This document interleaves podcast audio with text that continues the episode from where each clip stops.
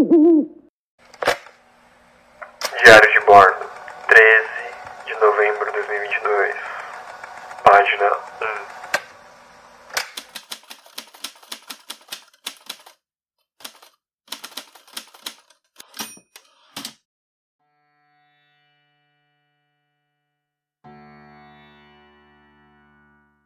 Sabe de uma coisa que eu preciso muito dar os créditos totalmente ao, ao Galo? Porque ele foi um cara necessário na minha vida. Foi ele o primeiro que, na tentativa de me tirar de uma zona de conforto, e não só a minha, muita gente, ele colocou uma pauta que eu até hoje tenho ela dentro de mim. E no episódio de hoje eu vou só começar essa história. Porque eu, em 2022, eu já vivi o, meio dessa história. Então, ele é uma coisa que mexeu e vai desembocar muito lá na frente. Muito lá na frente. Da minha vida. Tipo, eu tô contando histórias, tá em 2015. Mas isso, ele teve uma, uma resolução efetiva em 2021, por aí. Então veja, uma questão de seis anos depois, tá? Mas começou com uma das, das preleções do Galo. E eu vou dividir isso com você. Eu quero que você pense como eu pensei e, e, e veja como começou essa história. O Galo, numa das, das giras, ele virou e falou assim: A gente tem que entender que nós somos muito hipócritas. E aí ele desceu o pau sobre relações familiares, no geral. Ele, tanto numa preleção de uma gira, quanto num, num desenvolvimento mediúnico, né, numa, numa turma do desenvolvimento, ele fez, usou o mesmo discurso, mas com contextos diferentes. Então eu vou dizer mais ou menos o, o essencial do que ele falou. Ele falou assim: não adianta você vir aqui no, no terreiro e, e, e bater cabeça pro preto velho, falar que ele representa seus ancestrais, sendo que você não sabe o nome da sua avó. Se você não sabe o sobrenome da sua bisavó, você não sabe sua história. Então a gente é muito hipócrita.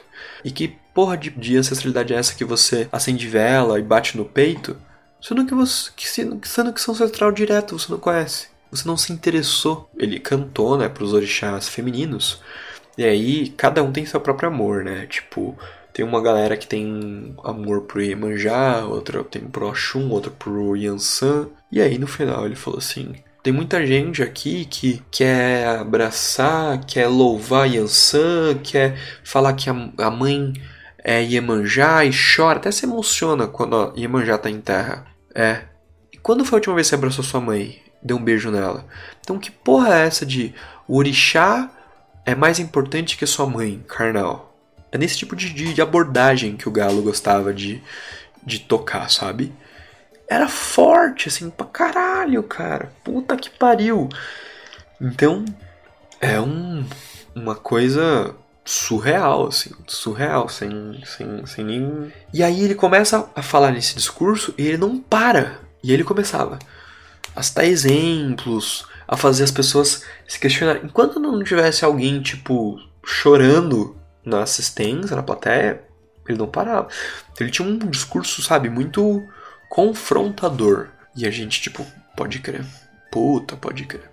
Nossa, só isso aí, isso aqui, isso aqui conversou comigo, né? Isso aqui tocou no meu coração. E aí, eu fui para casa pensando nisso, né? Tipo, falei, caralho, mano. Eu sei o nome do meu avô, Orlando. Mas a minha avó, eu acho que é. Aí eu falei, Cida. Durante muito tempo eu chamei ela de Cida. Mas que na verdade o nome da minha avó é Cira. Então, olha, olha, olha como isso dialogava diretamente comigo. Eu não sei o nome da minha avó. Eu sou filho de uma mãe solo. Eu tenho. Eu nem sei o, o nome ou os dados da minha família paterna. E que porra de ancestralidade eu tô querendo cultuar? através da linha dos pretos velhos, porque eu acho que eu sou filho de Iemanjá, sendo que eu vivo brigando e discutindo com a minha mãe. Eu falei, nossa, que, que foda, né? E aquilo começou a bater dentro de mim. E aí, acontece que agora eu vou mencionar uma coisa que eu lembrei durante esse processo. Na semana do dia 1 de junho de 2013, a minha mãe e meu tio falaram: Vamos para Minas Gerais, vamos lá para BH. Aí eu, vamos, porque assim, eu cresci acreditando que minha família era os três irmãos da minha mãe, ou seja, minhas primas, direto. Mas eu já tinha visto uma vez ou outra, quando eu ia para casa de uma prima dela, que era essa Alessandra, que ela tinha uma filha que eu conhecia. Então pensava que era tipo só uma prima distante, assim, e tal.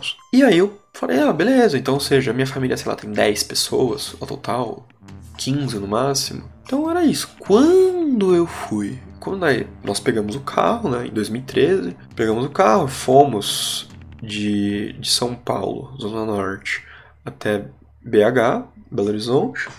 Chegando lá, a gente parou na casa de, uma, de, um, de um primo da minha mãe. Vamos dormir lá. E aí, tipo, não só assim. Então, todo mundo que tava no carro, que era eu, minha mãe, meu tio, minha tia. Aí a gente dormiu na casa de um primo e que, tipo, tinha acho que cinco irmãs. E tinha uma porrada de prima. E aí todo mundo me chamava pelo meu nome. E eu falava: caramba, cara, isso tudo é parte da minha família? Sim. E aí minha mãe falava, ah, essa aqui é, é, filha de não sei quem, essa daqui é do sei quem, não sei o que. Aí quando eu ia, na, aí no outro dia a gente almoçava na casa de não sei, de uma outra prima dela, e tinha mais oito irmãos, e tinha mais uma enxurrada de, de, de filhos. E aí aquela muita de pessoas, eu falava, isso também é família, mãe? Aí eu falava, é, é, esse aqui te viu nascer, esse aqui eu mando fotos pra, atualizando como é que tá. Agora com a rede social a gente consegue. Eles acompanham tudo mais. Eu falei, nossa, velho. Aí, na hora que foi o casamento da minha prima Alessandra, o, o marido é o Alex. Era um casamento em dois primos. O Alex é de uma parte da família, a Alessandra é de outra parte da família, e os dois se casaram entre si. Então, literalmente, seja de um lado, seja de outro, no casamento só tinha familiares. E aí, eram umas 300 pessoas no casamento inteiro e todo mundo era primo. Primo, tio, sobrinho. E eu não fazia ideia que aquelas pessoas existiam. Quando o Galo faz esse discurso falando: Ah, você não sabe nem quem é seu, a sua avó e a sua família e tal. Eu falei: Caralho, mano, pode crer, né? Em 2013 eu fui no casamento de uma prima minha, prima da minha mãe, e eu Mano, tinha tanta gente que eu nunca ouvi falar. Aí eu falei, preciso fazer alguma coisa diferente nisso. Página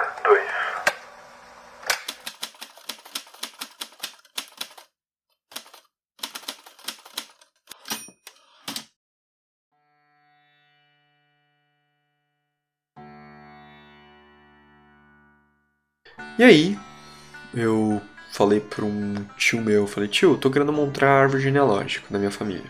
Ele falou, beleza.